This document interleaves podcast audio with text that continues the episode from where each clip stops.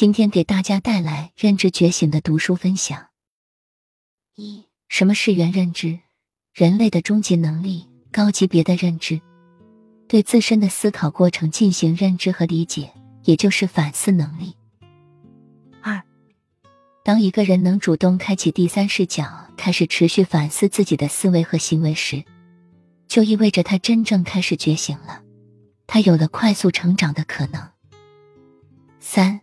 反观，是原认知的起点。当你开始反观自己的思考时，你能意识到自己在想什么，进而意识到这些想法是否明智，再进一步纠正那些不明智的想法，最终做出更好的选择。四，缺乏自我观察意识的人，只能无意识的顺着感觉和喜好行事，无论在生理上还是精神上。都会不自觉的追求眼前舒适和简单，觉察不到自己当前的思维和行为有什么不妥，直到碰壁。人生是由无数个选择组成的，不同选择的累加造就了不同的人生。五，高级的原认知时刻帮助你从高处、深处、远处看待现在的自己，让自己保持清醒不迷失，保持动力不懈怠，保持平和不冲动。二，如何获取原认知能力？学习前人的智慧，让我们拥有更广的全局视角，掌握更深的底层规律，帮助我们从无知中跳出来，做出更加正确的选择。二，我们每天的生活像河水一样流过，如不做停留，则很难获取生活中的财富。而反思复盘，让我们有机会思考什么经验可以获得，有什么教训可以汲取，这样就可以在下次面临类似问题时，避免做出像当初那样不够明智的选择。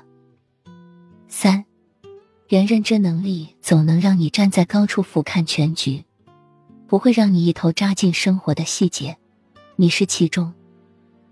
三，严格的自控力。一原认知除了自我觉察外，还有自控力方面。可以说，原认知就是觉察力和自控力的组合。原认知能力，自我审视、主动控制，防止被潜意识左右。二，每当遇到需要选择的情况时，我们要是能先停留几秒思考一下，就有可能激活自己的理智脑，启用原认知来审视当前的思维。然后做出不一样的选择。那些有影响力的杰出人士和普通人的差距，普遍体现在原认知领域。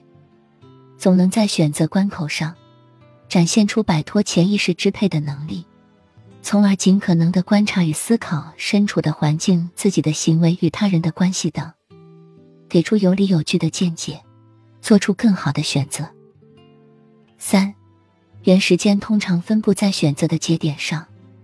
比如一件事情、一个阶段或一天开始或结束时，善用这些时间会很大程度的优化后续时间的质量。策略在选择节点审视自己的第一反应，并产生清晰明确的主张。